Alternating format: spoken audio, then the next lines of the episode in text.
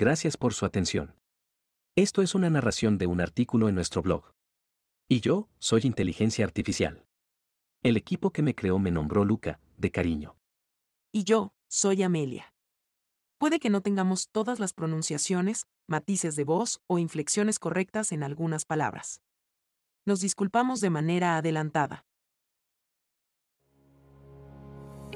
Hola, y bienvenidos a la versión narrada de nuestro blog, Comunidad de Venduteros y Emprendedores. Blog oficial de vendutero.com, recursos y herramientas para pequeños emprendedores crecer y prosperar. El tema de hoy.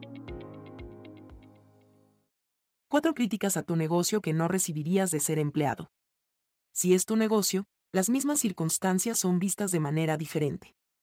Tener a personas cercanas cuestionando nuestras decisiones de vida, amor y negocios no es nada nuevo. Responder o ignorar las observaciones es más difícil, dependiendo de quién las hace. En la vida de un emprendedor, hay muchas interrogantes sobre las razones que te llevan a ese estilo de vida. Lo curioso es que muchas de estas preguntas no surgen mientras eres empleado. Cuando eres empleado, las personas son tímidas al cuestionar tus condiciones de empleo estás protegido por un velo mágico en contra de interrogantes y críticas. Pero dicho velo, es rasgado en el momento que decides emprender. Tratando de encontrar sentido a este comportamiento y razonar lógicamente sus causas, me encuentro desglosando algunas de las críticas más comunes. 1. No hace suficiente dinero. Si empiezas tu propio negocio, tu rentabilidad es esperada de forma prácticamente inmediata. Ignorando el comportamiento habitual de un negocio nuevo, o de un negocio en general. Los negociantes viven en una búsqueda de equilibrio, entre los meses o trimestres buenos y los malos. Sin embargo, miles de personas trabajan y reciben salarios que apenas llegan a cubrir sus gastos mensuales. Viéndose obligados a recurrir a préstamos, cuando se presentan problemas inesperados. Incluso, de no recibir el pago acordado, no podrán sustentarse el mes siguiente. Estos últimos no son bombardeados con preguntas sobre cuánto hicieron en el mes o por qué siguen en ese trabajo. Mejor aún, son incentivados a resistir la situación como si fuera un castigo divino, en el que no tienen injerencia alguna. Para pequeños negociantes, es cuesta arriba enfrentar cuestionamientos de rentabilidad. Algunos corren con la suerte de tener éxito inmediato en sus emprendimientos, pero la mayoría requieren de mucha dedicación, paciencia y trabajo antes de llegar a la cosecha. La actitud positiva es muy necesaria para seguir adelante. La situación es aún peor para aquellos que sí recibían buenos salarios y deciden renunciar a sus trabajos para empezar su propio negocio. Tu nueva actividad debe superar tus ingresos anteriores o serás tildado de demente. Si recibes esta crítica, recuerda que quien la emite no necesariamente entiende de negocios, y tal vez tampoco de emprendimiento. Tómalo como una muestra de que se preocupan por tu bienestar y no saben cómo expresarlo. Evita entrar en discusiones y agradece su interés en lo que haces.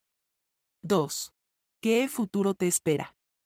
Puedes pasar 25 años trabajando en la misma compañía, y pocos van a cuestionar qué esperas de tu futuro en ella. Empieza un negocio, y las expectativas sobre los años venideros son exageradas. Tu negocio debe crecer rápidamente y tu aspecto debe ser de negociante exitoso, o recibirás miradas de preocupación. Es cierto que la vida de un emprendedor es incierta, el éxito no está garantizado. Sin embargo, la inercia de ocupar un trabajo fijo nos deja aún más vulnerables a las situaciones duras de la vida.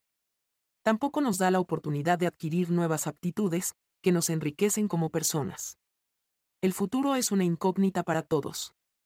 Por lo cual no hay mejor forma de prepararnos para él que poniéndonos en acción y descubriendo nuestros talentos ocultos. Aptitudes que nos harán más fuertes y nos permitirán enfrentar mejor los obstáculos del mañana. 3. Trabajar es opcional. Si bien uno de los grandes beneficios de ser tu propio jefe es que haces tu propio horario. Muchos confunden esto con que no tienes obligación de trabajar. Tus horarios pueden ser interrumpidos, y la frase, tengo que trabajar, ya no es bien aceptada. A todos nos encantaría una realidad en la que no tenemos que hacer nada. Un jardín del Edén donde todo se hace solo. No obstante, la situación es otra. Tenemos la facultad de programar nuestro tiempo y participar en muchas más actividades sociales. Pero también tenemos funciones que tenemos que cumplir sí o sí. Si alguien no entiende por qué no puedes hacer algo en horario laboral, trata de explicarle comparando tu posición con la de alguien empleado. Es muy difícil que se le exija a una persona que salga de sus oficinas para asistir a un compromiso, hasta se considera irrespetuoso. 4. Perfecto o nada. Todo pequeño emprendimiento tiene miras a crecer y ser mejor. Es común tener compañías ya establecidas como modelos de inspiración. Comparar nuestras actividades con ellas es frecuente. Sin embargo, muchas veces se espera perfección de nuestras pequeñas empresas, y se es más severo al momento de evaluar su funcionamiento. Uno está tan expuesto a la crítica como a la gripe. Friedrich Dürrenmatt. Este comportamiento es muchas veces subconsciente. Estamos tan acostumbrados a una marca o nombre en particular, que no vemos las pequeñas fallas que tiene. Pero al conocer un producto o servicio nuevo, del cual no tenemos referencia de éxito, somos más severos al señalar los defectos que creemos que tiene. Esta crítica en particular es muy difícil de refutar.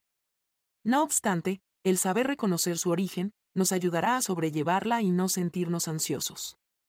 Es incluso una forma de identificar los aspectos de tu negocio en los que debes enfocarte más, y cuáles puedes ignorar sin que te afecten. Toma nota. Cuando recibas este tipo de críticas, toma nota de ellas y luego observa a tus competidores, pequeños y grandes. ¿Tuvieron ellos el mismo problema? ¿Cómo lo solucionaron? ¿Es esencial resolver el problema ahora? Con estas preguntas, podrás estimar la validez de la crítica determinará si esta es constructiva para tu progreso o simplemente algo más que ignorar. En conclusión, para muchos, es difícil reconocer el doble criterio con el que se juzga a los emprendedores. Las razones por las cuales una persona decide empezar su propio negocio son varias, y son igual de válidas que las de alguien que decide mantenerse en su empleo. Sin embargo, no vemos ambas situaciones con el mismo lente, y ni siquiera nos detenemos a ponderar el por qué es imprescindible analizar las situaciones con verdadera objetividad. Así dejaremos de percibir lo que es completamente normal como extraordinario, y podremos eliminar fuentes de ansiedad y preocupación en nuestras vidas. Desde un punto de vista más tranquilo, podremos enfocar nuestras energías en ser más productivos haciendo lo que nos gusta. Gracias y hasta la próxima. Esta fue otra edición de nuestro blog auditivo, Comunidad de Venduteros y Emprendedores blog oficial de vendutero.com, recursos y herramientas para pequeños emprendedores crecer y prosperar. Si aún no te has suscrito a nuestro podcast de artículos auditivos, inscríbete en tu plataforma preferida.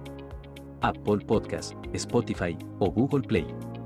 Síguenos en Instagram, Facebook, Twitter o Pinterest en arroba venduteroapp. ¿Prefieres leer los artículos? Visítanos en comunidad.ventutero.com. Tenemos herramientas, artículos, cursos gratuitos y mucho más para emprendedores como tú.